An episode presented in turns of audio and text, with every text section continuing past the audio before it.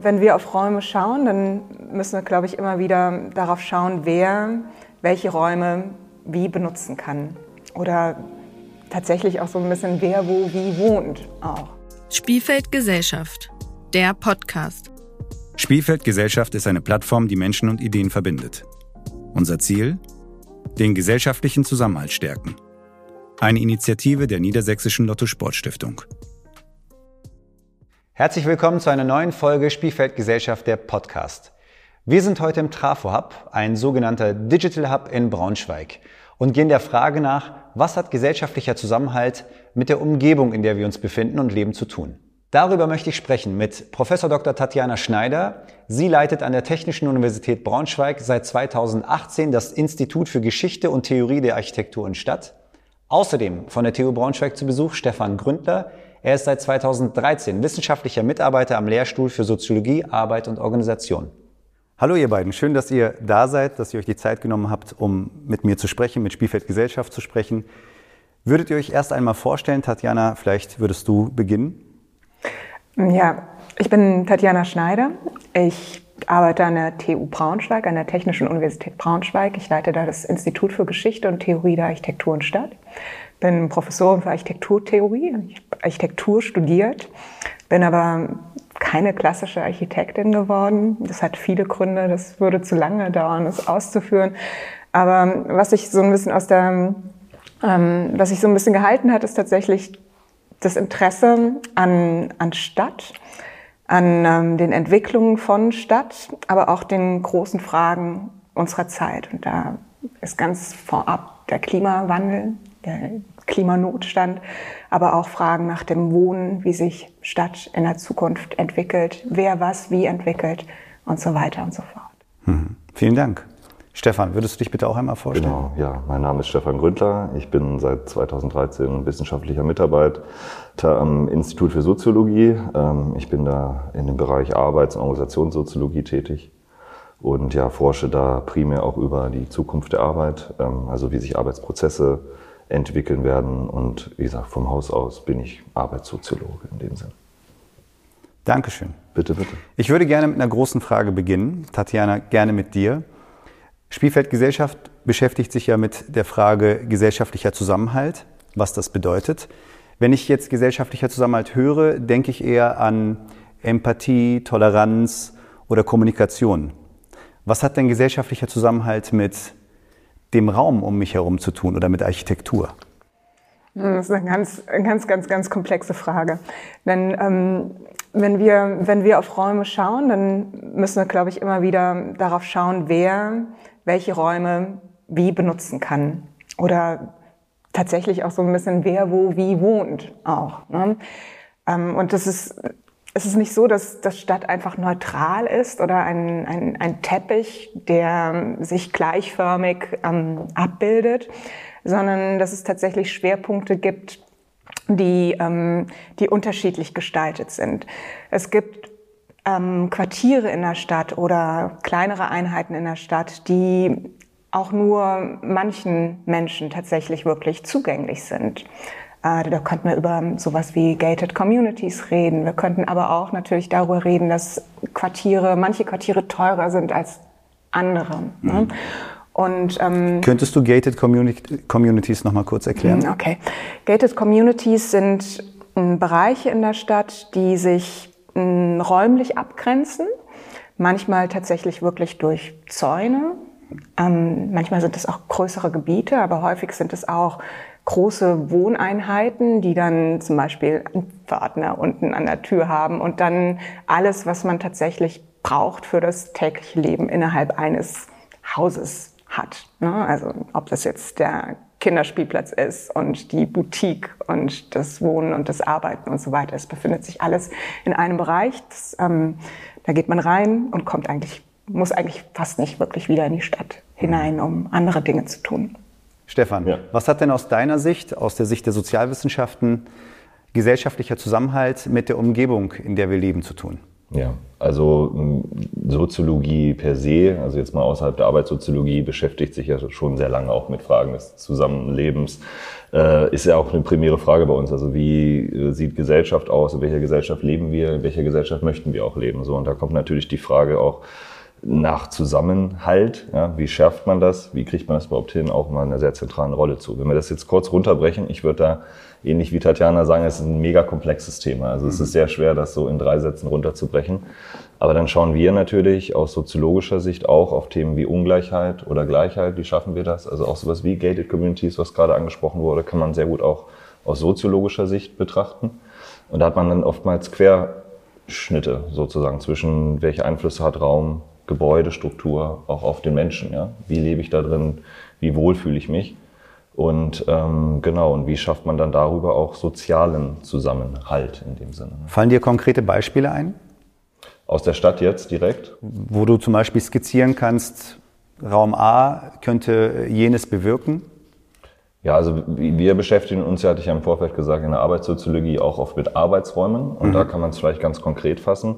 Also wo ich jetzt auch äh, arbeite, ja, ob ich jetzt in eine große Fabrik äh, mich hineinbewege, ob ich in einem Büro arbeite, ob ich von zu Hause arbeite, das hat maßgeblich Einfluss auf mich selbst als Individuum, wie ich äh, natürlich irgendwie das Ganze wahrnehme aber auch mit welchen Leuten komme ich da überhaupt in Kontakt. Ne? Also wenn ich zu Hause sitze, dann sind meistens zufällige Begegnungen nicht sehr einfach. Ne? Also kennen wir momentan alle, äh, da hast du mal, mal Zoom-Meeting, aber das ist ja nicht, hey, ich bin online, auf einmal treffen wir uns. Ne? Mhm. Wenn ich äh, das auf Raum multipliziere, dann sehen wir in der Arbeitswelt ganz oft ähm, Teeküchengespräche sind da, wo wirklich Ideen entstehen, oftmals mhm. Innovationen. Ne?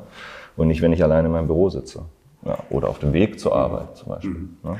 Und genau das kann man natürlich ganz gut auf den öffentlichen Raum übertragen. Also gerade diese mh, mm, Orte des zufälligen Zusammenkommens, ne? also Plätze, Straßenräume, Plätze, wo man tatsächlich auch mal verweilen kann, ne? öffentliche Bänke, Parks und so weiter und so fort.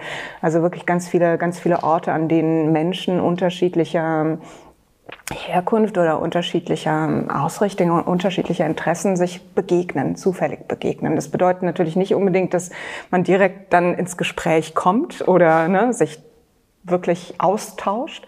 Dazu brauchst noch andere Trigger, andere, andere Dinge, die einen dann wirklich verweilen lassen oder ins Gespräch kommen lassen. Aber wenn diese Orte weiter verschwinden und das tun sie im Moment so ein bisschen. Es werden sehr, sehr viele öffentliche Räume auch privatisiert. Mhm. Dann, ähm, dann fehlen diese Räume tatsächlich auch im öffentlichen Bereich. Können wir da noch ein bisschen näher drauf eingehen? Jetzt hast du von zufälligen Begegnungen gesprochen. Ich frage mal ganz plakativ, ist es denn so, wenn ein Stadtteil zum Beispiel geplant und entwickelt wird, dass man diese Begegnung dem Zufall überlässt? Oder ist es heute in der gegenwärtigen Architektur und Städteplanung so, dass man versucht, eben diese Fragen mit zu berücksichtigen? In der, in der Stadtplanung sind in den letzten Jahren hm, die Stadt der kurzen Wege tatsächlich wirklich ein bisschen stärker in, in den Vordergrund gerückt. Und das hat einerseits natürlich ökologische ähm, Hintergründe. Also man versucht tatsächlich wirklich die, ähm, die Wege zu minimieren zwischen, zwischen Wohnen und Arbeiten, obwohl sich das natürlich auch irgendwie im Moment gerade wesentlich verändert.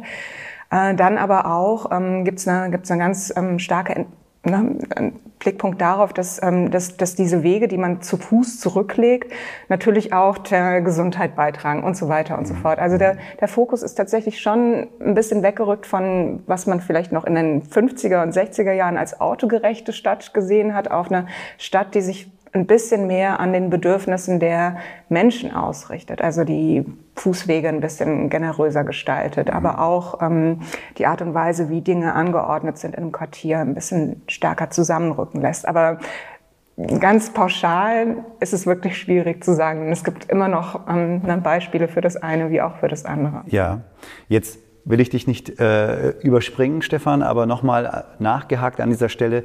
Kannst du denn als Architektin all diese Fragen alleine berücksichtigen? Also wird von dir erwartet, dass du das alleine leistest oder müsstest du dir nicht jemanden wie Stefan zum Beispiel ins Team holen? Ähm, ich, ich bin ja in dem Sinne, ich bin ja keine Architektin in dem Sinne, ne? aber wenn wir auf die, auf die Stadtplanung schauen und vielleicht auch die, die guten Stadtplanungen, sage ich jetzt mal vorsichtig, dann findet man schon, dass das immer häufiger auch interdisziplinärer immer stärker interdisziplinär ausgerichtete Unterfangen sind. Also da wird immer häufiger auch zusammen mit StadtsoziologInnen gearbeitet oder auch mit ÖkologInnen gearbeitet. Ne? Also mit ganz vielen Menschen, die, die es besser verstehen als Architektinnen, mhm. äh, tatsächlich über, über Fragen, Fragen des Zusammenhalts, des Zusammenkommens oder aber auch ähm, tatsächlich ne, ökologische Gestaltung zu sprechen. Wie sieht denn die Arbeitsrealität aus, Stefan? Werdet ihr angefragt? Wirst du häufiger mal angefragt? Ähm, wenn es genau um diese Fragen geht? Also holt man euch mit ins Boot oder ist es so, dass die Sozialwissenschaften denken, Leute, eigentlich wissen wir es besser oder wir hätten auch einen Beitrag zu leisten, aber eigentlich nimmt keiner Rücksicht auf uns? Ja, also ich sag mal so, wir drängen uns nicht unbedingt auf, aber in den Jahren, ich bin ja jetzt schon einige Jahre dabei und auch viel Projektarbeit gemacht, ähm, ist es schon so, dass man merkt, dass man doch ein bisschen stärker nachgefragt wird. Also gerade aktuell ähm, sieht man ganz oft, dass erste Anläufe in so Projekten halt auch noch aus so einem eigenen Hierarchiedenken heraus äh, passieren. Das heißt, man fängt erstmal an, natürlich mit den Sachen sich zu beschäftigen, denen man sich am besten auskennt. Und oftmals merkt man dann aber an irgendeiner Stelle, hakt es vielleicht, weil ich natürlich nicht, also niemand kann das irgendwie. Die Welt ist so komplex geworden und so groß geworden. Niemand kann alle Einzelheiten schon durchdenken im Vorfeld. Das geht einfach nicht. Und ähm, wir werden insbesondere immer da dazu gezogen, weil irgendwo diese kleine Stellschraube Mensch irgendwo drin vorkommt. Sei es jetzt in, in Stadt, wo halt Menschen ja nun leben sollen, können oder im beruflichen Umfeld wird oftmals oder in der Vergangenheit war es oft so, dass einfach riesengroße Produktionsprozesse umgewandelt wurden, äh, Hallen anders gestaltet wurden und man hat im Nachhinein gemerkt, oh, diese Entwicklung war vielleicht nicht sehr förderlich für den Menschen, ja, für den Mitarbeiter, für die Mitarbeiterin in der Hinsicht, ja. Und ähm, da würde ich schon sagen, ähm, dass sich da die Interesse dieser Interdisziplinarität mhm. ähm, auf jeden Fall erhöht hat weil man es machen muss auch, weil die Welt komplexer wird. Ja. Hättest du ein konkretes Beispiel von einer aktuellen Anfrage, wo die Sozialwissenschaft zum Beispiel Einfluss nehmen konnte und das Ergebnis sich dadurch verändert hat? Ja, ich meine, diese Veränderungen muss man dann im Nachhinein auch wissenschaftlich erstmal mal überprüfen, also ob ja. es dann wirklich dazu geführt hat. Ähm, aber ja, sicherlich. Also wir haben gerade ein relativ großes Forschungsprojekt, wo wir mit drin sitzen, wo sich die Geschichte genauso ereignet hat. Das nennt sich Urban Factory 2, weil es gab ein Urban Factory 1 mhm. Projekt. Und da waren halt keine in dem Sinne Sozialwissenschaftlerinnen dabei, Geisteswissenschaftlerinnen nicht anwesend. Ähm, und man hat ziemlich schnell gemerkt, dass man in Sachen Kommunikation und auch so Anwendungsorientiertheit an die Grenzen gestoßen ist. Also wenn ja. man für sich allein in dem Sinne konzipiert hat. Ähm, und ne, fast forward äh, sitzen wir nun in diesem Urban Factory 2 mit drin, als sozusagen sozialwissenschaftliche Begleitung. Und ich, ich meiner Meinung nach, ich kann das natürlich nur von meiner Seite aus sehen, halte das für super fruchtbar. Also ich habe in der Zeit jetzt schon, es läuft erst nur ein halbes Jahr, also ne, ja. können da noch nicht aktuelle Ergebnisse vielleicht, aber ähm, ich finde das mega fruchtbar und man lernt daraus auch selbstständig nochmal unglaublich anderen Facetten irgendwie über ja. seinen eigenen Forschungsbereich kennen. Ne? Ich versuche nur als Laie mir vorzustellen, und es gibt ja auch viele, die uns jetzt äh, zuschauen und zuhören, ähm, wie kann das dann konkret aussehen? Also ich spinne jetzt mal ein Beispiel. Da wird ein Fabrikgelände geplant und es werden keine Räume berücksichtigt, wo dort Mitarbeitende sich begegnen können, sich austauschen können. Und dann kommen die Sozialwissenschaften und sagen, Leute, ihr müsst aber hier noch einen Standort A und B, jenes und dieses machen, damit das passiert. Stelle ich mir das, also ist das richtig, wie ich mir das vorstelle, oder? Ja, leider, leider ist es oftmals so. Dann ist aber schon das Kind in den Brunnen gefallen, wie man so schön sagt. Also ähm, man sieht oftmals dann einen Handlungsbedarf, äh, wenn es irgendwie, wenn irgendwas eskaliert, also wenn mhm. irgendwie was auffällt. Ne? Also auch ähm, ne, solange alles gut läuft, ist erstmal überhaupt gar kein Handlungsbedarf in dem mhm. Sinne. Ne? Ähm, und dann ist es meistens zu spät. Und darauf versuchen wir sozusagen nicht immer dieser Entwicklung hinterherzulaufen, sondern ein bisschen davor zu kommen. Also mhm. so ein bisschen, also wir schaffen es nicht immer, aber so zu, bevor sozusagen neue Bürokomplexe gebaut werden oder neue Produktionsprozesse angestoßen werden, mal die Mitarbeiterinnen mit an Bord zu holen oder mhm. mal die Führungsetage mal zu hinterfragen, warum macht ihr das überhaupt? Also habt ihr euch mal darüber Gedanken gemacht in dem Sinne? Ja? Mhm. Und Ich würde da vielleicht sogar, ich würde da gerne einhaken und ja. vielleicht sogar gerne noch ein Stück weitergehen, denn ähm, über was jetzt gerade geredet wurde, war vielleicht einfach ein Fabrikkomplex, ne? oder mhm. auf, es geht ja auch um Auftraggebende mhm. tatsächlich und wie, wie offen Auftraggebende auch tatsächlich zu diesen, ähm, zu diesen Fragen sind. Ja. Ich würde mir als ähm, ne, so ein bisschen größer stadtplanerisch Denkende tatsächlich wünschen, dass diese Diskussionen schon noch viel früher verankert sind. Ne? Ja. Also dass man selbst in der Entwicklung von Industrie- oder Gewerbegebieten, ne? also dass man schon auf der Ebene der Stadtplanung tatsächlich zusammenarbeitet, um zu schauen, wie unterschiedliche ähm, Bereiche der Stadt ähm, so gestaltet und eingebunden werden können, dass auch die Schnittstellen zwischen den Arbeitswelten, den klassischen, in die Stadt rein stärker berücksichtigt werden. Also wie, ähm, wie kommt man überhaupt äh, an diese Orte mhm. hin? Ne? Läuft man, fährt man Fahrrad, fährt man mit der Tram, fährt man ne, mhm. mit dem Auto? Ähm, wie gestalten sich die Zwischenräume zwischen öffentlichem Raum und privatem Raum? Ja. Ne? Und all diese, all diese größeren Dinge. Wo sind die Schulen vis-à-vis -vis der Arbeitsräume? Ne? Und mhm. das, das glaube ich, wäre eine, wäre eine ganz schöne Entwicklung, wenn man auf Ebene der Stadtplanung schon soziologisch, räumlich und auch mit anderen Disziplinen sehr viel früher ins Gespräch kommen würde, um strategischer Stadt zu planen. Wie müssen wir uns so eine Planungsphase vorstellen? Wie lange dauert so eine Planungsphase? Städte, Städte, das sind, das sind ganz lange Dimensionen. Ne? Mhm. Also, ähm, Und wie ja, kann man also, dann auf gegenwärtige mhm. Bedarfe überhaupt eingehen, wenn, wenn ja, so eine Planung über 15 Jahre geht? Total schwierig. Also das ist so einer, einer dieser großen Elefanten im Raum, mhm. glaube ich wirklich. Ne? Stadtplanung ist notorisch langsam. Ne? Okay. Ne? Also es dauert 20 Jahre vielleicht einfach von ersten Ideen über Wettbewerbe, ähm, Verfahren in Verwaltung, bis dann der erste Spatenstich fällt, bis dann Gebäude gebaut werden, bis dann Menschen einziehen, bis man vielleicht einfach fünf, sechs, sieben Jahre lang auch mal Menschen ja. im Quartier hatte. Total. Ähm, total schwierig. Also und wie kann man dann, wenn du sagst 20 mhm. Jahre, ja, genau. also in 20 Jahren sieht die Situation ja. vielleicht wieder ganz anders aus und Stefan als Sozialwissenschaftler würde sagen, sorry, das passt nicht mehr. Ja. Wie agil ist denn so eine Planung? Wie flexibel ist denn ja, so eine Planung? Das ist, das ist auch wieder so einer der, ähm, der wirklich ja, Elefanten im Raum. Planung muss sehr, sehr viel robuster werden, glaube ich wirklich. Ne? Also muss sehr viel mehr ähm, versuchen zu antizipieren, was sein könnte. Äh, das bedeutet immer noch nicht, dass Planung das wirklich schafft, es ähm, richtig zu antizipieren.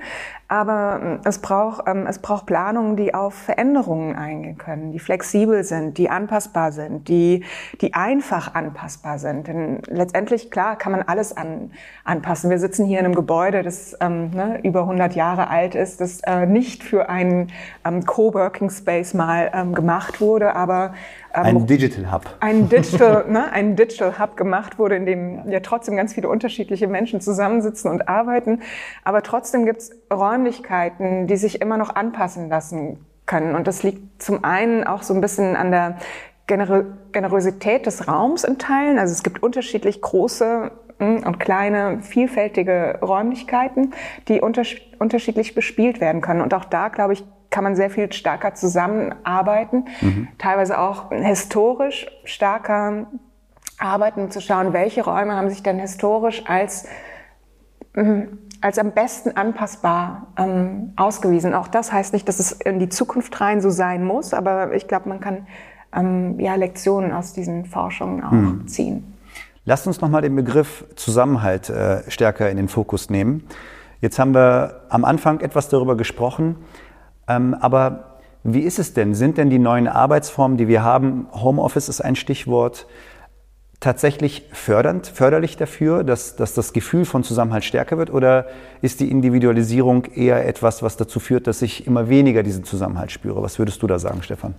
Ja, also auch da wieder leider Zusammenhalt ist ein sehr komplexes Thema. Ähm, wir können das aus ganz verschiedenen Dimensionen heraus betrachten. Was so als Soziologe da oftmals einfällt, ist ähm, ja so eine kleine Unterscheidung mit sozialem Kapital. Das kann man vielleicht ganz gut irgendwie greifen, auch in diesem Beispiel jetzt Homeoffice. So soll heißen, ähm, es gibt eine sehr tolle Untersuchung von äh, Robert D. Putnam, Bowling Alone heißt die, also alleine zum Bowlen gehen, der sehr gut nachzeichnen konnte für die Vereinigten Staaten, dass halt bestimmtes Vereinsleben halt stirbt, dass äh, dadurch halt auch soziales Kapital in Gemeinschaften, in Städten, in Strukturen verloren geht ähm, und dadurch auch im Endeffekt dann Zusammenhalt fehlt. So, mhm. da ist jetzt soziales Kapital ein bisschen größer gefasst und dann gibt es wiederum Ansätze, die soziales Kapital so als Ressource und auch als Machtressource definieren würden. Ja, da ist es sozusagen, ähm, ich suche mir Netzwerke, ich suche mir Zusammenhalt, Verbindungen, äh, um erfolgreicher zu sein oder um meine Ziele besser durchsetzen zu können. So, also schon mal zu der Komplexität dieses Themas. Jetzt, ja. wenn wir das nochmal runterbrechen auf sowas wie Homeoffice hast du ja nachgefragt, ja. Ähm, dann sieht man aktuell in den Forschungen, dass auch da wieder Zufälle Begegnungen weniger passieren. Das heißt, es ist alles sehr gescriptet oftmals, ja, und dadurch verliert man schon bestimmte Netzwerke, verliert man auch sozialen Zusammenhang mhm. in dem Sinne. So, und das muss man irgendwie berücksichtigen, wenn man jetzt in diese neuen Arbeitswelten auch äh, übergeht ne, oder übergehen möchte und das ernst nimmt. Da muss man sich jetzt schon darüber Gedanken machen. Im Endeffekt, wir wissen aus der Forschung, nicht alle Leute werden 9 to 5 wieder jeden Tag die Woche zurück äh, ins Büro kommen. Mhm. Ist einfach so. Ähm, wie gehen wir damit um? Das ja. sind halt Fragen, die wir nicht erst stellen können, wenn es soweit ist, sondern da musste man sich jetzt oder schon vorher eigentlich Gedanken machen. Wir leben jetzt über zwei Jahre in dieser Pandemie. Ne? Ja. Ich weiß, als Wissenschaftler bist du natürlich vorsichtig mit glasklaren Aussagen, weil natürlich alles immer ähm, aus unterschiedlicher Perspektive betrachtet werden kann. Trotzdem, ich frage ganz naiv und plakativ, ähm, gehen ja viele davon aus, beziehungsweise äh, viele Begegnungen, viele Freundschaften, viele Beziehungen entstehen ja tatsächlich zum Beispiel an der Uni oder während der Ausbildung und tatsächlich auch am Arbeitsplatz. Wo können wir uns denn noch begegnen, wenn eben diese, diese Möglichkeiten, sich am Arbeitsplatz auszutauschen, dann fehlen und wir alle im Homeoffice sind? Soll ich, soll ich mal anfangen? Ähm, wir haben, wir könnten so ein bisschen auch über die Entwicklung der Innenstädte sprechen mhm. ne? und äh, die Veränderung natürlich auch der Innenstädte. Ich glaube, wir haben alle in den letzten zwei Jahren gesehen und das ist nicht erst durch die Pandemie entstanden. Das war, hat sich auch schon vorher angedeutet, dass ähm, na, man redet häufiger mal über das Sterben der Innenstädte. Ne? Also ja. Geschäfte ziehen raus. Ähm, weil alle so nur noch online weil, bestellen. Weil Menschen online bestellen, weil sich das Shoppingverhalten ein Stück weit verändert hat. Jetzt ist es ähm, so, dass diese, das kann man natürlich unglaublich kritisch sehen und versuchen, da wieder Einzelhandel auch in diese, in diese Orte zu bringen. Aber eine andere Möglichkeit, die viel, vielerorts verhandelt wird, ist die Städte wieder dynamisch und multifunktionaler zu denken. Ich hatte eben über die autogerechte Stadt gesprochen, so ein Modell aus den 50er, 60er Jahren, eine ganz starke Funktionstrennung passiert ist. Also wohnen da, arbeiten da, ne? Leben, Freizeit, alles hatte so seinen Ort. Und was möglich werden könnte durch diesen, diese größeren Leerstände in den Städten, ist, dass man unterschiedliche Funktionen ähm, wieder zurückholt in die Städte und diese Immobilien anders entwickelt.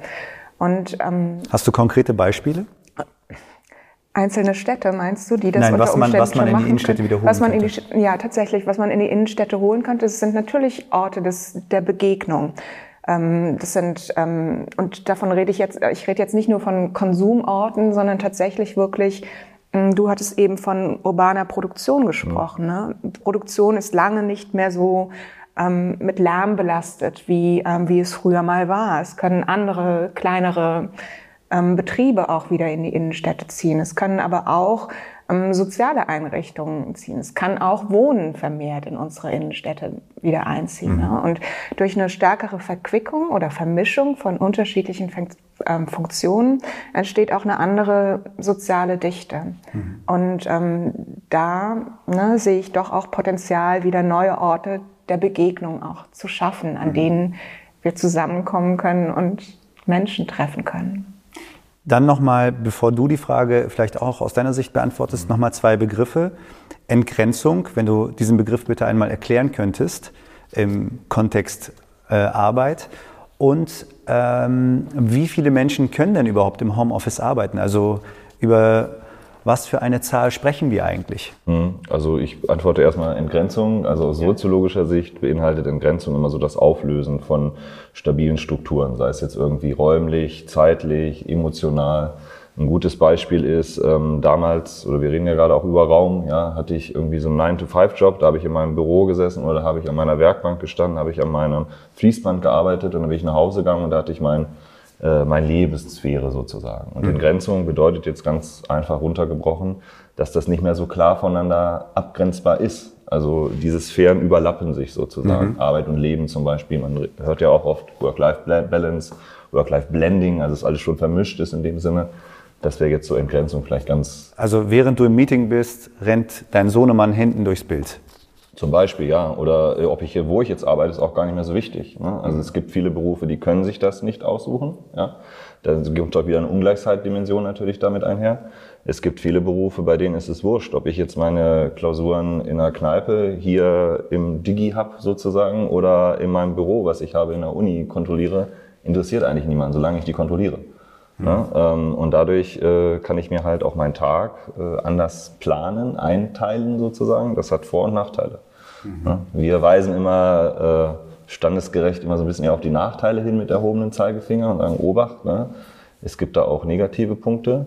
Aber es gibt sicherlich auch Freiräume, die wir davon schaffen, ne? mhm. ähm, dass wir halt anders arbeiten können auch überhaupt. Wie gesagt, immer wichtig, es betrifft nicht alle. Genau. So, und die äh, Größe hat es Genau, noch, jetzt hast du das Stichwort Frage. geliefert. Wie viele betrifft es denn? Genau, also wir haben da im Vorfeld ja noch ein bisschen mal geschaut und ähm, also aktuell die Daten, die uns so vorliegen, ist, dass es vor der pandemischen Situation äh, so um die sechs, sieben Prozent war an Personen, die äh, ständiges Homeoffice auch äh, absolviert haben. Wir hängen, reden da meistens von abhängigen Beschäftigten ja, und äh, zählen dann zum Beispiel selbstständige Arbeiten raus. Ähm, und momentan sind es um die 27 Prozent, die äh, arbeiten. Die Zahl war auch schon mal höher in der ersten Lockdown-Phase. Das liegt daran, dass wir jetzt ja oftmals ein angeordnetes Homeoffice haben. Das muss man auch nochmal unterscheiden. Ja? ja. Also ein selbstständig freiwilliges Homeoffice ist oftmals frei gewählt. Ich hatte immer einen Homeoffice-Tag, es war der Freitag. Da habe ich mir bestimmte Sachen hingelegt und habe da freiwillig drüber entschieden, dass ich das machen möchte. So, im Lockdown hatte ich jetzt Phasen im Homeoffice, da war mein Sohn auch zu Hause und dein Beispiel ist hinten in der Kamera oder hat mir irgendwelche, also alle mein, meine Kolleginnen haben alle tollsten Lego-Teile von meinem Sohn in den letzten zwei Jahren gesehen, was er hatte. Mhm. Ähm, das war manchmal nicht ganz so einfach sozusagen umzusetzen. Mhm. Das muss man ein bisschen berücksichtigen. Letzte Zahl dazu, sorry. Ja, ja ähm, bitte. Prognosen gehen davon aus, dass aktuell, wenn man jetzt wirklich davon ausgehen würde, dass wir kognitive Fähigkeiten, wir nennen das oftmals so ein bisschen paternalistisch, so äh, akademische Wissensarbeiterinnen in dem Sinne, wenn wir die jetzt alle nach Hause schicken würden, hätten wir tatsächlich über 50 Prozent, 57 Prozent an Möglichkeiten, die da im Homeoffice arbeiten können. Die Zahl ist sehr, sehr hoch. Okay, ja. Ja, ähm, das ist aber in dem Sinne, also ist je nach Studie auch wieder unterschiedlich, ne, wie man das anlegt dann. Aber das wäre so eine Maximalzahl. Mehr könnten wir in dem Sinne nicht komplett entgrenzen. Weil es einfach viele Berufe gibt, die an den zum Beispiel Produktionsstandort gebunden sind, die sich nicht mit nach Hause nehmen lassen. Genau, also es gibt, also fallen einem ja ganz mannigfaltige Beispiele ein. Ne? Eine Kassiererin kann irgendwie nicht einfach das Band mit nach Hause nehmen von zu ja. Hause. Ne? Äh, es gibt viele Berufe, die auch auf den menschlichen äh, Kontakt angewiesen sind. Eine Pflegekraft in irgendeinem Bereich kann auch schwer irgendwie das von zu Hause ja. oder per ja. Computer irgendwie wahrnehmen. Ne? Ja. So, und da sehen wir halt dann, dass es einige Berufe gibt, äh, die da einfach auch Vorteile haben und manche, die halt genau da gar keine anderen Optionen haben in dem Sinne. Und dann gibt es so Berufe, die im Zwischenbereich liegen. So ein Lehrerinnen ist ein gutes Beispiel vielleicht. Das ist natürlich was anderes, wenn ich vor dir stehe. Merken wir selbst auch aus also unseren, wenn ich vor meinen Studierenden stehe, eine Vorlesung gebe und ich sehe die, ich höre die, ich rieche die, dann ist das was ganz anderes von der Reaktion, als wenn mit 200 Leuten jeder die Kamera aus da sitzt. Da passiert halt gerade sozial nicht so viel. Ja. Ne? Kann ich gut verstehen. Tatjana, eine Denkvorlage, die du gerne auseinandernehmen kannst. Wenn ich an Zusammenhalt denke, denke ich auch an den Begriff Gerechtigkeit und Ungerechtigkeit. Und ein großes Thema der Zukunft, sagtest du mir auch mal im Vorgespräch, ist die Frage der Raumgerechtigkeit. Könntest du das bitte einmal erläutern? Und findest du, dass zum Beispiel die Möglichkeit, dass bestimmte Gruppen zu Hause arbeiten können und andere nicht, ähm, das als ungerecht empfinden und das vielleicht auch eine gewisse Auswirkung auf das äh, Empfinden des gesellschaftlichen Zusammenhalts hat. Auch wieder so eine schöne, große, komplexe Frage. Genau. Ich, ähm, ich fange vielleicht einfach, ich knüpfe an, an das, was du eben gesagt hast, ne, über die Möglichkeit des Zuhausearbeitens oder ne, dass bis zu 57 Prozent ähm, der Wissensarbeitenden ähm, unter Umständen zu Hause arbeiten können. Was wir in, oder es wäre interessant herauszufinden, ob tatsächlich auch geschaut wird, wie die Wohnungen tatsächlich aussehen, in denen diese Menschen arbeiten sollen, mhm. können. Ähm, was wir, glaube ich, alle gesehen haben, auch in den letzten zwei Jahren, ist, dass wir ganz unterschiedliche Möglichkeiten auch zu Hause haben. Viele Wohnungen sind sehr klein.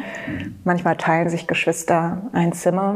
Ähm, da geht es auch natürlich um digitale Geräte und so weiter und so fort. Also es hat nicht jeder und jede auch zu Hause die gleichen Möglichkeiten, sich auch wirklich digital einzurichten, gerade wenn sich unterschiedliche Dinge überlappen. Also gerade wenn sich das Homeschooling mhm. mit, ähm, mit, der, mit dem Homeoffice überlappt. Und ähm, da entsteht tatsächlich so eine gewisse, naja, Ungerechtigkeit ist ein starkes Wort, aber sicher eine Diskrepanz zwischen dem, was, was unterschiedliche Wohnungen leisten können und sollen oder worauf unterschiedliche Menschen tatsächlich wirklich Zugriff haben. Gerade über sozialen Wohnungsbau könnte man reden, der sehr viel stärker reglementiert ist, sehr viel enger, engere Räume auch schafft für die Menschen, die in den Räumen leben, als jetzt ähm, andere Wohnungen. Äh, das ist so ein, ein Aspekt tatsächlich wirklich. Ne? Also wenn wir über diese zukünftigen Entwicklungen reden, die Stadt, in der wir leben, auch die zukünftige Stadt, die ist tatsächlich schon gebaut in weiten Zügen. Also wir müssen uns mit den Räumen arrangieren, die wir haben. Ähm, das, ist, das ist jetzt so diese, diese Wohneinheit. Wir können natürlich aber auch darüber reden, wie tatsächlich Raum in der Stadt verteilt ist. Und auch das hatten wir schon angesprochen. Im Moment gibt es einen ganz großen Fokus tatsächlich auch auf den Straßenraum. Das ähm, ist historisch angelegt. Ähm, und ähm, das, das Auto hat einen sehr, sehr hohen Stellenwert in unseren, in Stichwort unseren Städten. Hierarchie. Stichwort Hierarchie. Ja ähm, na, ein, ein Parkplatz auf der Straße nimmt zwölf Quadratmeter Raum ein für in Braunschweig, ähm, wenn man einen Parkausweis hat, knappen 30 Euro im Jahr.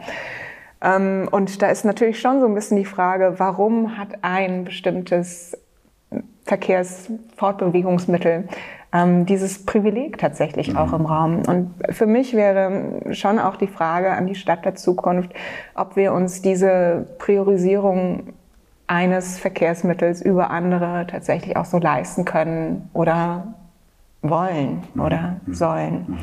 Also da gibt's da gibt's ganz, ganz, viele, ganz viele unterschiedliche Ebenen. Ne? Also man sagt auch tatsächlich in der Stadt, dass ähm, wir reden über Wohnungsnot, aber ähm, eigentlich gibt es genügend Raum, wenn man über das Land schaut. Der ist aber ungleich verteilt. Also, dieses Gerecht, also Gerechtigkeit drückt sich auf ganz vielen unterschiedlichen Ebenen aus. Und das heißt, die Not entsteht genau durch die ungerechte Verteilung.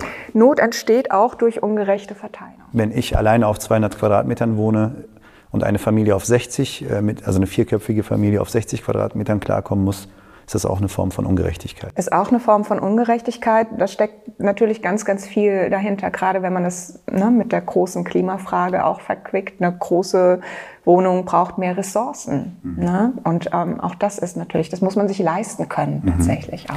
Sehr gutes Stichwort weil Raum ist auch Prestige. Stefan, du wolltest, glaube ich, sowieso etwas anmerken. Ja, würde ich äh, komplett zustimmen. Ich nehme noch mal zwei Sachen aus, deswegen habe ich kurz einmal so äh, lauter geatmet vielleicht. Ähm, würde ich komplett zustimmen, gerade mit dem, wenn wir jetzt nochmal auf den kleinen Bereich gehen, Wohnung und in Corona Arbeit von zu Hause können wir mit unseren Studien ganz eindeutig zeigen, dass äh, da starke Signifikanzen bestehen. Wie glücklich war ich in Corona? Wie gut konnte ich arbeiten? Wie produktiv war ich? Ja? Wie gestresst war ich? Äh, und an der Größe der Wohnung das abmachen. Oder hatte ich zum Beispiel einen Areal, einen Garten? Entschuldige, das nochmal bitte unterstreichen. Das heißt, einfach ausgedrückt, wenn ich eine große Wohnung mit viel Platz habe, bin ich natürlich im Homeoffice besser klargekommen als ja, ich habe Rückzugsräume überhaupt. Ja. Ne? Ich habe die Möglichkeit überhaupt mal mich äh, eine Tür zuzumachen. Ja? Wir hatten bei uns, ich habe auch das Privileg, äh, genug Raum zu haben für unsere Familie. Wir hatten so ein Ampelsystem in Corona. Ne? Da hatte mein Sohn konnte sehen, ist da ist da rot, dann vielleicht mal nicht klopfen, weil Papa sitzt gerade in seiner seiner Vorlesung oder so. Bei äh, Gelb konnte er klopfen, zumindest mal reinschauen. So viele Personen hatten diese Möglichkeit gar nicht. Die haben an ihrem Esstisch, an ihren Küchenutensilien einen Laptop aufgestellt, notdürftig irgendwie, weil es nur einen Raum gab, ja, oder auf dem Bett vom, vom Schlafzimmer aus gearbeitet, ne? dass das irgendwie nicht auf lange Sicht sozusagen zuträglich ist für den Stressfaktor. Ich glaube, das ergibt sich von sich aus. Ne? Das heißt, da sieht man ganz klar so eine Ungleichheitsdimension. Ähm, und auch eine Ungleichheitsdimension, die sich tatsächlich in aktiver Belastung jetzt schon in zwei Jahren niederschlägt. Also man sieht, dass das die Leute belasteter sind, mehr Stress empfinden, ja, äh, unglücklicher werden. Was ist denn die Ursache? Wie entsteht denn diese Raumungerechtigkeit oder diese Hierarchie? Vielleicht ganz kurz noch dazu, weil du es ja gerade noch angesprochen hast in der Frage, auch das hat was mit Prestige zu tun. Es war lange Zeit immer ein Versprechen irgendwie auch in der Bundesrepublik Deutschland, ne? also ein Aufstiegsversprechen. Ähm, ich arbeite, ich streng mich an, bin Bildungsaufsteiger, ich möchte mir mal ein Familienhaus leisten können. Ne? So, das ist politisch auch gewollt in dem Sinne. Ähm, dann sitze ich da und man merkt heute, und deswegen, da würde ich dir auch wieder zustimmen, ähm, dann ziehen die Kinder aus, äh, was weiß ich, irgendwie, und dann sitze ich alleine vielleicht oder zu zweit in einem riesen Haus, wo ich vielleicht die oberste Etage auch gar nicht mehr benutzen kann, da komme ich gar nicht mehr hoch irgendwie im hohen Alter. Aber es ist wichtig, sozusagen. Ne? Und das liegt auch daran, dass Raum Prestige darstellt. Ne? Mhm. Ich kann das zeigen. Ich wohne in, diesem, in dieser Stadtvilla. Ne? Ich wohne in diesem neu äh, gebauten, gentrifizierten Stadtteil. Ich bin wer in dem Sinn. Mhm. Ne? Verändert sich das aus deiner Sicht im Moment, Tatjana? Es gibt ein stärkeres Verständnis dafür, über diese Verquickung von Ressource und Raum. Es gibt mittlerweile Bauprojekte in der Schweiz, die auf dem Prinzip der 2000 Watt Gesellschaft beruhen. Also da werden Räume gebaut, die versuchen, so wenig Ressourcen wie möglich zu benutzen und auch den persönlichen Raum einzuschränken. Und auch das ist, glaube ich, jetzt wirklich wichtig in dieser Diskussion Homeoffice oder wie sind Räume untereinander organisiert. Natürlich kann ich meine privaten Räume versuchen zu minimieren, aber gleichzeitig müssen dann Räume entstehen, die flexibel nutzbar sind, die die Kinder mal benutzen können, auf die man mal ausweichen kann, wenn man eben diese Konferenz hat. Aber wir brauchen ja nicht alle ein Homeoffice zu Hause zum mhm. Beispiel. Ne? Also ähm, ich würde da, glaube ich, ganz gerne auf so auf das Teilen vielleicht auch zu sprechen kommen. Ne? Also wir haben über Zusammenhalt gesprochen oder wie man das vielleicht auch wieder generieren kann. Ähm, das heißt ja nicht, dass wir alle die gleichen Ressourcen immer überall parat haben müssen. Ne? Also wir brauchen vielleicht Räume, die uns, die uns das Gefühl der Sicherheit auch geben. Das ist ja auch total wichtig, ne? der, der private Raum als sicheren Raum.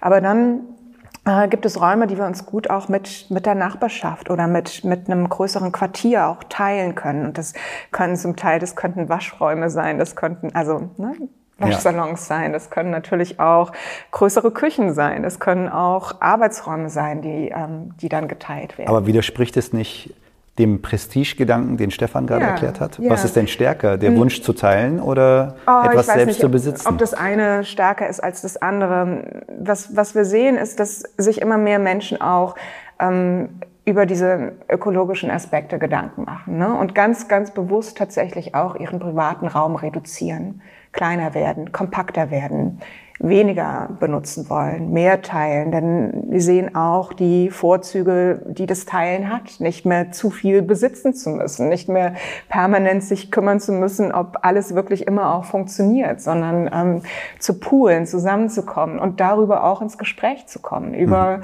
über das eben, ne, ich habe nicht mehr, nicht jeder Haushalt halt die Bohrmaschine mehr, sondern es gibt halt irgendwo einen Ort, wo sie ausgeliehen werden kann. Und über diese Aktionen ähm, oder das Organisieren müssen, entsteht, ähm, entstehen neue Gespräche, entstehen auch ja, zufälliges, entsteht zufälliges Zusammenkommen. Das klingt erstmal sehr optimistisch. Ist vielleicht ein bisschen romantisch, ja. Würdest du dem zustimmen, Stefan? Also es braucht auf jeden Fall eine wichtige Dimension noch Vertrauen. Ich würde noch mal einen kleinen Schritt zurück machen, weil das ist mir gerade so also spontan eingefallen. Wir sind ja hier äh, in Braunschweig. Jeder weiß, was hier in der Region ist dieses Prestigeverständnis oder wie teile ich, ja, kann man sehr gut auch im Automobil sehen. Es ist ein Wahnsinn eigentlich, äh, da muss man immer aufpassen, wie gesagt, wie man das hier kommuniziert, aber dass man in Großstädten, dass jeder drei Autos hat. Also es macht öko ökologisch, ökonomisch keinen Sinn. aber entschuldige, dass ich unterbreche. Bitte ja. setz da gleich wieder an. Ist das okay. so? Weil wenn ich, ich bin 82 geboren, wenn ich zurückblicke, was das Auto für ein Prestigeobjekt war und das mit jetzt der gegenwärtigen Empfindung vergleiche, hat das stark abgenommen. Würdest du da zustimmen? Und ich hoffe, du hast ja, nicht vergessen, was also du sagen wolltest. Ich würde sagen, ja, es hat abgenommen und man muss auch nochmal unterscheiden, ähm, also Stadt und Land ist auch nochmal eine Unterscheidung. Ne? Man kann auf Land ist man teilweise auf Mobilität angewiesen. Aber in Städten, wie sie heutzutage auch konzipiert werden, braucht nicht jeder drei Autos. So. Ähm, aber man sieht gleichsam, dass es sich viele Leute schwer tun, wenn ich sage, man teilt Auto, man macht Carsharing. Ne? Weil man halt dieses Auto nicht mehr sein eigen nennen kann. Das triggert doch noch viele Leute im Inneren. So, ich gebe dir aber recht, das ist Gott sei Dank etwas, was sich schon entwickelt, also wo auch, äh, sag ich mal, Gedanken angeschoben wurden. ich weiß es gar nicht sicher. Ich beobachte das nur, ja. weil es in meinem Umfeld viele Menschen gibt, die gut Geld verdienen und sich ein eigenes Auto leisten könnten, machen sie aber nicht mehr. Genau, also es ist jetzt auch, ich forsche dazu ja nicht direkt, ist eher so eine anekdotische Evidenz, ne, die ich auch da äh, mit, aber ich merke das bei uns im Bekanntenkreis genauso. Also dass man sich darüber schon Gedanken macht. Irgendwie brauche ich jetzt ein Auto oder teilt man das zum Beispiel oder teilt man eine Waschmaschine oder einen Waschraum. Ne? Mhm. So, ne?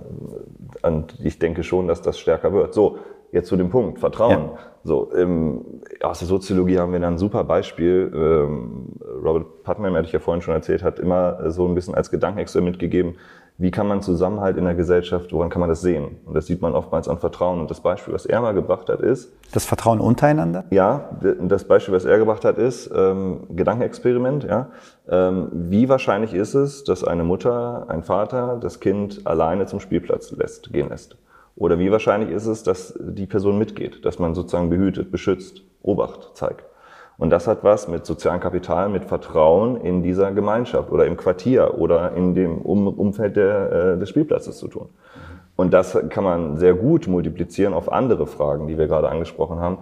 Wenn ich Leuten vertraue, dass ich leihe den Sachen, ne, oder ich vertraue, dass es Personen gibt, die sozusagen mit mir die Sachen reparieren, ja, dann äh, geht vieles einfacher von der Hand. Aber dieses Vertrauen erstmal herzustellen, also sozusagen eine Investition in dieses soziale Kapital auch, äh, hineinzugeben. Das ist oftmals nicht so einfach. Und wie kann man das bewerkstelligen? Weil ich interpretiere jetzt, was du gesagt hast, so, dass wir stellen uns ja jetzt von Anfang an dieses Gesprächs die Frage, was Zusammenhalt bedeuten könnte. Und vielleicht bedeutet Zusammenhalt eben auch Vertrauen.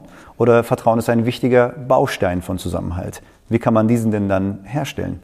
Definitiv. Also ich bin ja vielleicht nochmal, und dann kannst du gerne antworten, ähm, ich bin ja auch Philanthrop, ja, ich glaube ja immer an das Gute im Menschen eigentlich äh, und ähm, ich denke schon, dass äh, es da den, den, der Mensch an sich als kleinste Partei, den braucht es halt. Ne? Und ähm, das heißt, wir müssen bei uns auch selber anfangen, in unserem Umfeld, nicht immer auf die großen Strukturen meckern oder immer nur anschauen, okay, warum funktioniert was nicht, sondern uns halt auch selbst hinterfragen. Mhm. Und manchmal auch den ersten Schritt vielleicht gehen und Vertrauen jemandem geben. Das nennen wir dann Reziprozität. Also in dem Sinne, ich, äh, ich, ich gebe eine Handlung, ich gebe etwas frei, in der Erwartung, dass irgendwann mal was zurückkommen kann. Aber es ist nicht wirklich ein Tausch. Also ich sage nicht, hey Feri, ich mache das und du gibst mir gleich das zurück. Mhm. Das ist es nicht, sondern ne, ich erwarte, ich gebe etwas von mir und vertraue vielleicht und in der Erwartung, vielleicht kommt es irgendwann zurück. Mhm. Das wäre zumindest schon mal ein Anfang, wie man auch Vertrauen und Zusammenhalt irgendwie schaffen könnte. Mhm. Genau, Kinder sind ein ganz tolles Thema, denn ähm, an den Infrastrukturen für Kinder kann man ganz gut erkennen, äh, wie gut Städte tatsächlich auch sind. Ähm, beziehungsweise, ne, wenn, wenn Wege, die Kinder zurücklegen, ähm, stärker in den Blick genommen werden, dann ähm, dann entstehen andere Räume. Erwachsene bewegen sich häufig sehr zielgerichtet vor Ort. Erwachsene bewegen sich häufig, ähm, ne, die haben ein Ziel vor Augen ne, und wir sind zu Hause an Punkt A und wollen zu zum Punkt Supermarkt. B, ne? ja. Und dann geht es relativ direkt von A nach ah, B. Okay. Kinder sind da anders. Kinder sind kommunikativer. Kinder orientieren sich an anderen Dingen im Raum. Die gehen nicht einfach auf einer geraden Linie ne, auf dieser Strecke A, B, sondern ähm, meandern, bleiben stehen, ähm, beobachten, ne, reden miteinander, kommunizieren und nehmen den Raum ganz, ganz anders wahr. Und ähm, Raum wirklich an diesen Bedarfen auszurichten oder an diesen, an diesen Raumnutzungen auszurichten, ist ein ganz, ganz wichtiger, ähm, ganz wichtiger Punkt, wenn wir über Quartiersgestaltung auch reden mhm. könnten. Ich glaube, ähm, ne, da kann wirklich sehr, sehr viel gemacht werden, wenn Räume sicher sind, auch für Kinder. Also gute Erdgeschosszonen, ne, wo vielleicht kleinteiligere Ladenstrukturen sind ne, oder Bänke draußen stehen, Aufenthaltsmöglichkeiten sind, wo Menschen, die in den oberen Geschossen wohnen, auch mal sich hinsetzen können, verweilen können. Also eine ganz aktive Stadt schaffen. Mhm. Dann, ähm, dann ist hier schon einiges getan, glaube ich, wirklich, um so eine Basis zu schaffen, auch von einer, aus einer räumlichen Perspektive, um dieses Vertrauen vielleicht wirklich, ja. um eine Basis für dieses Vertrauen zu schaffen. Jetzt habt ihr beiden mir eine super Vorlage geliefert. Ich lese mal einen Satz vor und dann könnt ihr gerne Stellung beziehen. Räume prägen Gesellschaft, Gesellschaft prägt Räume.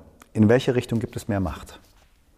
weil ihr gerade beschrieben habt, dass ähm, wenn man das berücksichtigt, also wenn man die Bedarfe und Wünsche berücksichtigt, dass eben Räume anders entstehen können, anders aussehen können.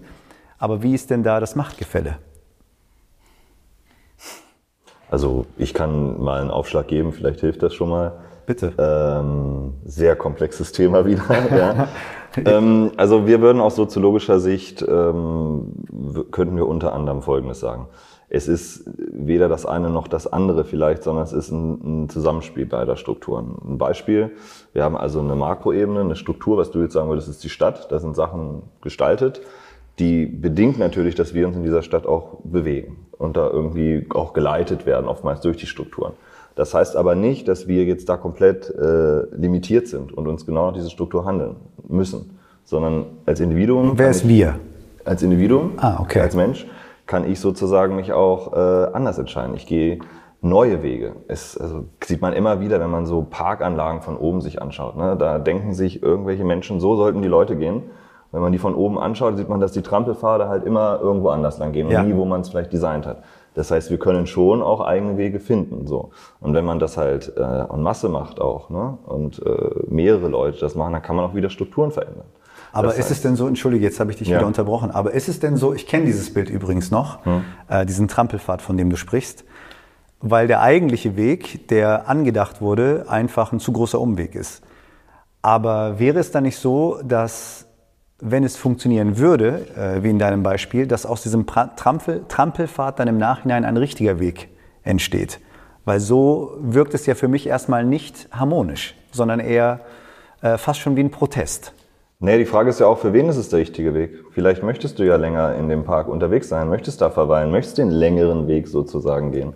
Ne? Also das ist ja immer auf die Sichtweise kommt es ja ein bisschen an, worauf du schaust. Was ich eigentlich ja sagen wollte, ist, dass es, also Strukturen prägen natürlich als Individuen, aber wir sind diesen Strukturen nicht ohnmächtig ausgeliefert, sondern wir können als Individuum auch Strukturen zurückprägen und können diese Strukturen auch verändern mit unseren Handeln, mit unseren Handlungen auf individueller Ebene. Und je mehr Personen das machen, desto stärker kann man auch auf anderen Ebenen Strukturen ja. Ja, äh, verändern. Ich frage immer wieder nach konkreten Beispielen, weil es, glaube ich, einfacher nachvollziehbar ist äh, als, als in der Theorie. Ich wohne in Braunschweig, bin jetzt ein Bürger hier in dieser Stadt und ähm, möchte zum Beispiel einen Pocketpark. Würde ich mir wünschen. Und ich weiß, 20, 30 andere wünschen sich das auch. Wie funktioniert das denn? Also muss ich dann, also gibt mir die Politik, gibt mir die Stadt überhaupt die Möglichkeit mitzubestimmen? Wo äußere ich diesen Wunsch, dass das, äh, was wir wollen, sich tatsächlich dann in der, in der Stadt manifestiert? Ich komme vielleicht nochmal auf diese Frage zurück, ähm, auf deine ursprünglich oder die, die Aussage, ne? Räume prägen Gesellschaft, Gesellschaft prägen Räume. Das ist ja erstmal relativ neutral gefasst. Ne? Also und erstmal, ja, stimmt. Ne? Und versucht auch erstmal vielleicht darauf hinzuweisen, dass, dass weder Räume ähm, allein alles tun, ne? noch Gesellschaft autonom agiert, ne? sondern da gibt es eine Wechselbeziehung. Das hast du ja eben auch schon so gesagt. Ne? Was jetzt vielleicht wichtig wäre, wäre nochmal über den Machtbegriff zu reden. Ne? Oder auch Gerechtigkeit kommt hier auch wieder rein. Denn nicht alle haben die gleichen Möglichkeiten. Wir haben über soziales Kapital auch gesprochen. Wir können auch über kulturelles Kapital sprechen. Tatsächlich wirklich Veränderungen auch zu bewirken. Da können wir über Lebensumstände sprechen, dass manche Menschen, ähm, weil sie zwei oder drei Jobs haben, äh, sich überhaupt gar nicht Gedanken darüber machen können, ob sie jetzt gerne einen Pocket Park hätten oder nicht. Denn mhm. da gibt es einfach keine Zeit tatsächlich, ähm, sich diese Gedanken zu machen. Also die, die Frage nach, der, nach den Räumen und der Gesellschaft oder wie sich dann eben auch diese, diese Wünsche an die Politik oder an eine Verwaltung richten, die haben natürlich ganz viel auch damit zu tun, wie viel Zeit wir haben, uns überhaupt Gedanken zu diesen Sachen zu machen oder wie viel wir überhaupt über das wissen, ähm, wie Gestaltung oder wie Stadtplanung vonstatten geht. Mhm. also das, das ist auch nicht so, dass äh, jeder, jeder Mensch in Braunschweig genau weiß, wie man sich an die Stadtverwaltung richten kann, um sowas zu bewirken oder was die unterschiedlichen Wege sind, ähm, sowas umzusetzen. Also, ne, was, was mir wichtig wäre, wäre tatsächlich Transparenz in diesen Prozessen. Ne? Das wäre jetzt meine Frage gewesen. Genau. Ka- Kannst du uns das erklären? Also, wie entsteht denn öffentlicher Raum? Also, wer entscheidet denn? Wer beeinflusst denn wen? Und wer, wer gibt das dann in Auftrag letztendlich? Ja, jetzt, also es gibt einen, einen Schweizer Soziologe, der heißt Lucius Burkhardt, vor einigen Jahren verstorben. Der hat, ähm, der hat Bücher geschrieben über die Planung, ein sehr berühmtes Buch, das heißt, wer plant die Planung? Ähm, um einfach wirklich nochmal darauf hinzuweisen, dass, dass es wirklich häufig nicht ganz klar ist, wer tatsächlich die Planung plant oder wie die Planung der Planung zustande kommt. Das klingt jetzt ein bisschen komplex, ne? aber Nein, das ist nicht komplex, aber es aber- verwundert mich. ja, ja, ja, ja. Denn, denn Planung, das dürfen wir nicht vergessen, ist, ist, ist, ist auch interessenabhängig. Wir haben über ähm, soziale Gruppen gesprochen am Anfang, soziale Netzwerke auch und ähm, die Ausbildung von Interessensgemeinschaften tatsächlich auch zu bestimmten Themen. Wir könnten, wir haben den großen Arbeitgeber in der Region angesprochen der natürlich auch ganz, ganz prägend ist für, für diese Stadt und weit über diese Stadt hinaus. Es gibt ganz, ganz viele unterschiedliche Interessen, die an der Gestaltung von Stadt natürlich immer zerren und zuppeln und ne, versuchen, Dinge in, ähm, in bestimmte Richtungen zu drehen. Gut, also diese Frage ist für mich jetzt als einfacher Bürger, enttäuschend ist vielleicht ein großes Wort, aber ich stelle mir schon die Frage, und vielleicht äh, tun das auch andere, wie tatsächlich dann zum Beispiel ein Park entstanden ist, wenn er entstanden ist, oder wie äh, ein großer Parkplatz oder ein, ein, ein Parkhaus ähm, im öffentlichen Raum entstanden ist, wenn er entstanden ist. Ich als Laie denke dann, das muss doch irgendwie, diese Kette muss ja nachvollziehbar sein. Ich muss sie irgendwie rückvollziehen können. Ähm, und deine Antwort äh, führt mich eher zu dem Gedanken, dass das alles so ein bisschen unklar ist, beziehungsweise du hast Macht gesagt, also diejenigen, die am mächtigsten sind, haben anscheinend auch den größten Einfluss. Und das ist natürlich etwas, was doch ein bisschen enttäuscht. Ich glaube, was wir im Moment so ein bisschen sehen, und da könnten wir auf die Bewegungen in Berlin schauen, was wie Deutsche Wohnen enteignen, tatsächlich auch sich ähm, die Zivilgesellschaft in, in einer sehr, sehr großen Masse tatsächlich zusammentut, zusammenfindet, um gegen diese Prozesse, die vielleicht von einigen wenigen gesteuert werden, auch ja, auflehnen. Ne? Also ich glaube, wir sehen, wir sehen, dass diese eher mh, traditionellen Machtstrukturen, die ganz häufig von, von oben nach unten gerichtet waren, doch auch häufiger in Frage gestellt waren. Also ich teile durchaus deine Enttäuschung über ganz, ganz viele Planungsprozesse, über die Intransparenz tatsächlich auch dieser Planungsprozesse, aber ich sehe ein Stück weit auch Hoffnung über die Möglichkeit, über solidarische Strukturen und auch über ähm, neue Netzwerke andere Prozesse in Bewegung zu bringen. Es gibt ein ganz cooles Beispiel, auch nochmal, was vielleicht dir, dir auch so ein bisschen als positives Beispiel dienen könnte. Wir haben, jetzt sind wir vielleicht ein bisschen weiter weg von Stadt, sondern gehen mal ein bisschen aufs Land vielleicht nochmal raus. Hatten wir ja auch schon angesprochen, dass es da eklatante Unterschiede gibt. Und ein Unterschied, den wir sehen, dass es da oftmals äh, bestimmte Strukturen einfach wegsterben oder nicht mehr ansässig sein können die Kneipe als Raum irgendwie, ne? Irgendwie einen kleinen, dieser typische Tante-Emma-Laden, den wir vielleicht irgendwie alle noch kannten oder meinen zu kennen. Der Schlecker, der wegziehen musste und so weiter. Und wir sehen halt seit einigen Jahren, dass es da immer stärkere Bewegungen gibt, die sich auch genossenschaftlich zum Beispiel diesen Raum wieder aneignen. Also zusammen als Gruppe, als Dorf zum Beispiel äh, diese Gaststätte kaufen und sagen, das ist wichtig. Es ist wichtig, dass wir hier immerhin noch einen Ort haben in diesem Dorf, wo wir zusammenkommen, zusammen leben können, zusammen kommunizieren können. Also schließen wir uns zusammen als Gruppe und verändern Raum auch irgendwie. Ne? Oder Das Beispiel ist super. Das bringt mich nämlich auf einen anderen Gedanken, den ihr auch gerne auseinandernehmen könnt, weil wir vorhin noch über Sharing gesprochen haben und dass da dieses Prestige-Ding nicht funktioniert, weil es mir nicht gehört. Aber was wäre denn, wenn man so eine, so eine hybride Geschichte daraus macht?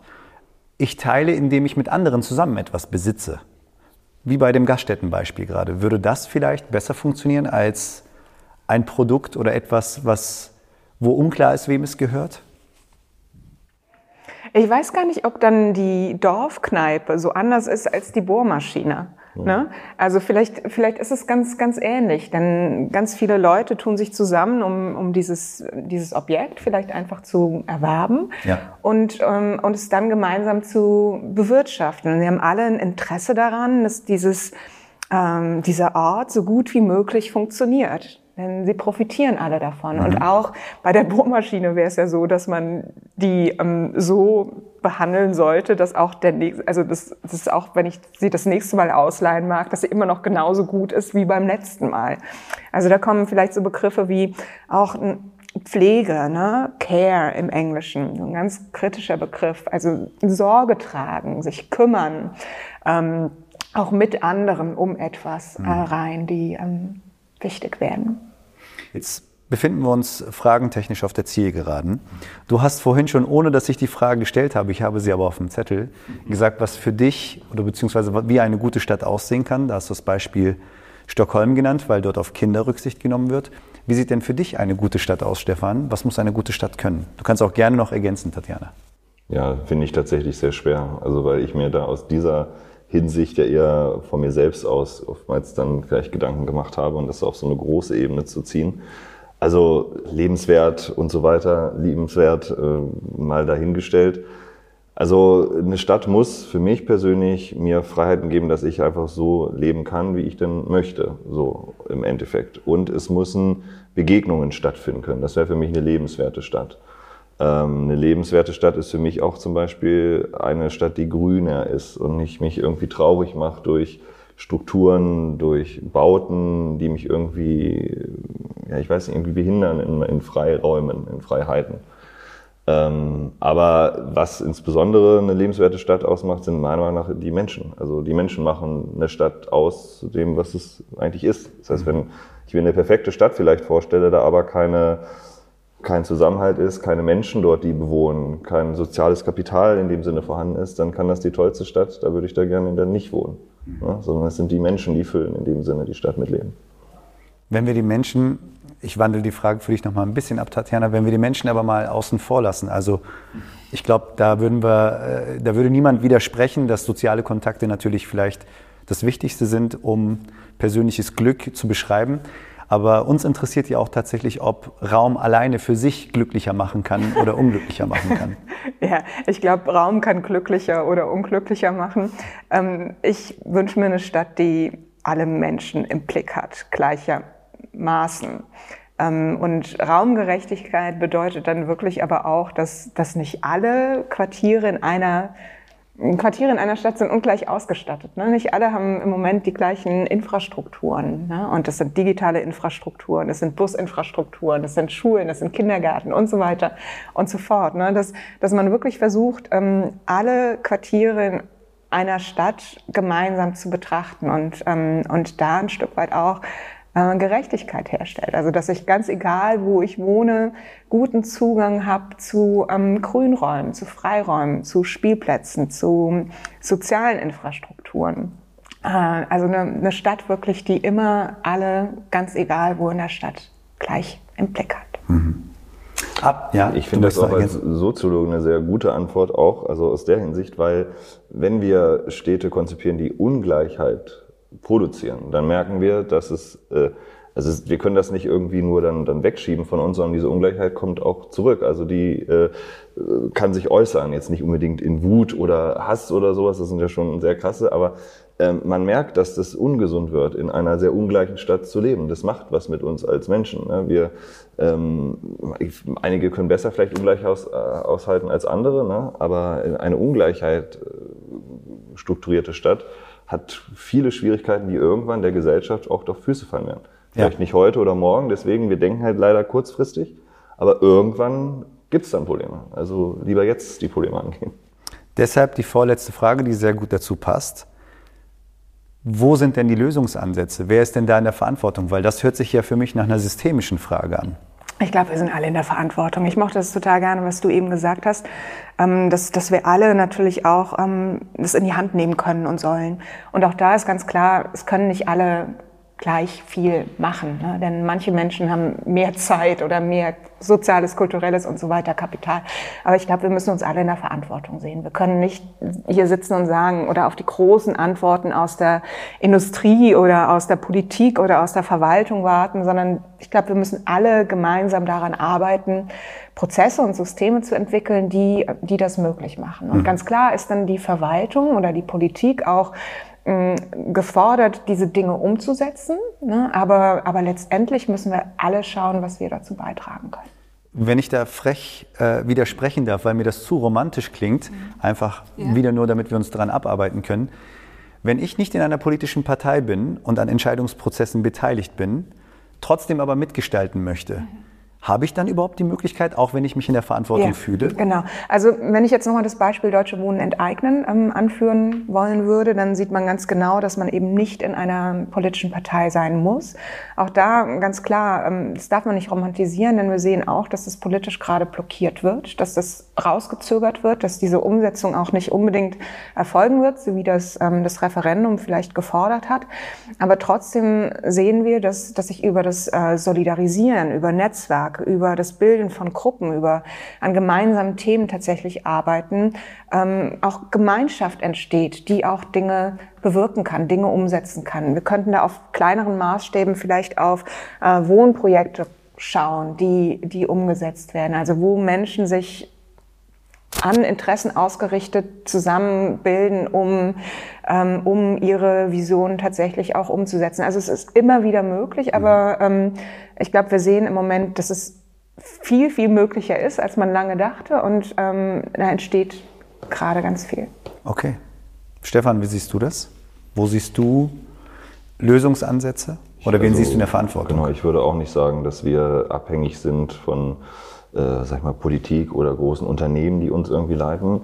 Sicherlich, ne, das ist wieder eine Frage der Macht. Manche Personen haben mehr Zugang zu Macht als andere und können, wir haben das Konzept des Diskurses dann, können diesen Diskurs halt besser bestimmen. Ne?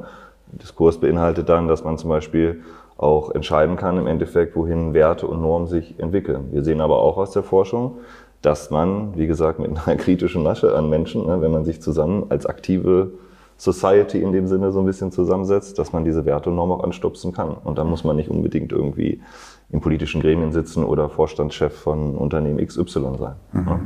Man hat bloß natürlich Widerstände, wie du auch gerade ja. meintest, ne? die muss man sich bewusst sein. Und was ich immer sehr wichtig finde, das sitzt man vielleicht auch hier, dass man darüber kommuniziert. Mhm. Also ne, diesen Diskurs hat irgendwie versucht mitzubestimmen. Und das kann jeder, jede, äh, ne, wenn man sich traut. Ne? Bloß dazu muss man ermächtigt werden. Wenn einem immer gesagt werden, hier, du kannst nichts erzählen, du kannst nichts, du mach nichts, dann machen wir es vielleicht auch nicht. Ne? Letzte große Frage, die an euch beide geht. Wir Spielfeldis stellen diese Frage fast allen unseren Gästen. Was bedeutet für euch gesellschaftlicher Zusammenhalt und wie empfindet ihr ihn im Moment? Tatjana. Was bedeutet gesellschaftlicher Zusammenhalt? Hm, ich, vielleicht komme ich auf diese große Frage des Vertrauens zurück. Mm, vielleicht auch so dieser sehr schwammige Begriff der, der Sicherheit. Ähm, eine Gesellschaft, in der ich das, in der ich mich sicher fühle, tatsächlich, mich zu bewegen, wann auch immer ich mich bewegen mag, äh, auf die ich aufpasse, aber die auch auf mich aufpasst. Der zweite Teil der Frage war, wie du im Moment den Zusammenhalt empfindest. Mm. Trifft das denn alles zu, was du gerade beschrieben hast, wenn du es überprüfst? Also das ist ja, das ist ja so das, was ich mir für mich wünschen würde, vis-à-vis -vis dem, was, was vielleicht mh, mm, gerade um mich herum passiert. Das stimmt natürlich nicht unbedingt überein. Wie ist gesellschaftlicher Zusammenhalt? Ich glaube, wir müssen, ich mag immer gerne auf positive Beispiele auch schauen. Ich mag immer gerne auch darüber reden, wie wir gestalten können. Das liegt so ein bisschen in der Natur meines Berufs oder der Disziplin, die ich mal gelernt habe, der Architektur. Ich glaube, wir schauen gerne in die Zukunft und wir glauben fest daran, dass wir Zukunft ein Stück weit auch gestalten können und sollen und dass, dass es Möglichkeiten gibt, dass wir eingreifen können. Also ähm, für mich ist es wichtig, im Moment wirklich die positiven Beispiele zu erwähnen, also die, ähm, die Solidarisierung, die großen Initiativen, die zusammenrücken, die ähm, Beispiele davon, wie Menschen äh, Dinge teilen, um die großen Fragen unserer Zeit tatsächlich zu bewältigen. Und ähm, ob das jetzt wirklich tatsächlich repräsentativ ist für die gesamte Gesellschaft, das ist es sicher nicht. Aber ich sehe mich auch ein bisschen in der Verwand Verantwortung, ähm, diese Möglichkeiten darzustellen, die tatsächlich über mm, soziale Netzwerke, über Solidarität, über Miteinander, über Fürsorge, Kümmern, miteinander ins Gespräch kommen, tatsächlich auch entstehen. Stefan, ganz kleine Abwandlung. Bei dir würde mich nämlich deine Antwort einmal als Sozialwissenschaftler interessieren. Also betrachtet die Sozialwissenschaft diese Frage und dann natürlich auch deine persönliche Antwort. Ja, also die Frage des Zusammenhalts hatten wir zu Beginn ja schon des Gesprächs gesagt, betrachten wir sehr wohl aus ganz unterschiedlichen Gesichtspunkten. Und da wäre die Antwort halt nicht vielleicht ganz so romantisch. Ähm, man hat da schon Vertrauen, Gegenseitigkeit, Reziprozität hatte ich schon benannt, soziales Kapital hat man schon angesprochen, aber man sieht auch, dass Zusammenhalt, sowas wie Kohäsion auf kleinere Gruppen angewandt, auch immer dazu führt, für ein Wir gegen die. Also Kohäsion in Teams zum Beispiel ist gut, Teamgefühl, Zusammengehörigkeitsgefühl, passiert aber oft auch nur, wenn man einen Gegner hat oder eine andere Gruppe dazu hat. Das heißt, Zusammenhalt hat für mich auch irgendwie was, steckt ja im Begriff so mit Aushalten zu tun. Ja? Wie kann eine Gesellschaft auch Zusammenhalt aushalten oder nicht Zusammenhalt aushalten? Ne? Ähm, das wäre jetzt ne, vielleicht aus der soziologischen Brille und wäre gar nicht von mir sehr, so sehr entfernt von meiner eigenen Einstellung dazu eigentlich. Also ich finde Zusammenhalt per se äh, einen, sehr, einen sehr guten Begriff, ein sehr schönes, äh, ein sehr schönes Ideal. Man muss aber immer hinterfragen, ähm, oftmals nutzen Personen, Gruppen auch Zusammenhalt aus, in dem Sinne, als Ressource, als Machtressource, auch ganz aktiv. Und das sollte man so ein bisschen bedenken. So. Mhm. Wie sieht's aus mit unserer Zusammenhalt gerade? Ich würde sagen, wie vieles in unserer Gesellschaft ist das ausbaufähig momentan. Mhm. Ich bin auch eher jemand, der gerne auf positive Beispiele äh, schaut. Aber äh, was man aktuell sieht, dass man oftmals dieses äh, Zusammensein, zusammen kommunizieren ein bisschen verloren hat. Und nämlich genau dieses, dieses Wir gegen die ganz oftmals hat. Und ähm, da merkt man, dass da auch Gesellschaft dadurch ins Stottern geraten kann. Das heißt, wir sollten eher vielleicht auf diese positiven Sachen ein bisschen stärker schauen ähm, ja, und gegen diese negativen Aspekte des, der Zusammenarbeit oder Zusammenlebens, Zusammenhalt irgendwie auch anarbeiten können. Vielen Dank für eure Antworten. Vielen Dank für eure Zeit. Es hat mir sehr viel Spaß gemacht, mit euch zu reden. Und ich hoffe, nicht, äh, ich hoffe, dass ich nicht der Einzige bin, der sehr viel dazugelernt hat, sondern vielleicht auch ganz viele, die zugeschaut und zugehört haben. Dankeschön. Danke dir. Vielen Dank für die Einladung. Danke fürs Zuhören. Ihr kennt das Spiel. Folgt uns, um up-to-date zu bleiben. Bis zum nächsten Mal.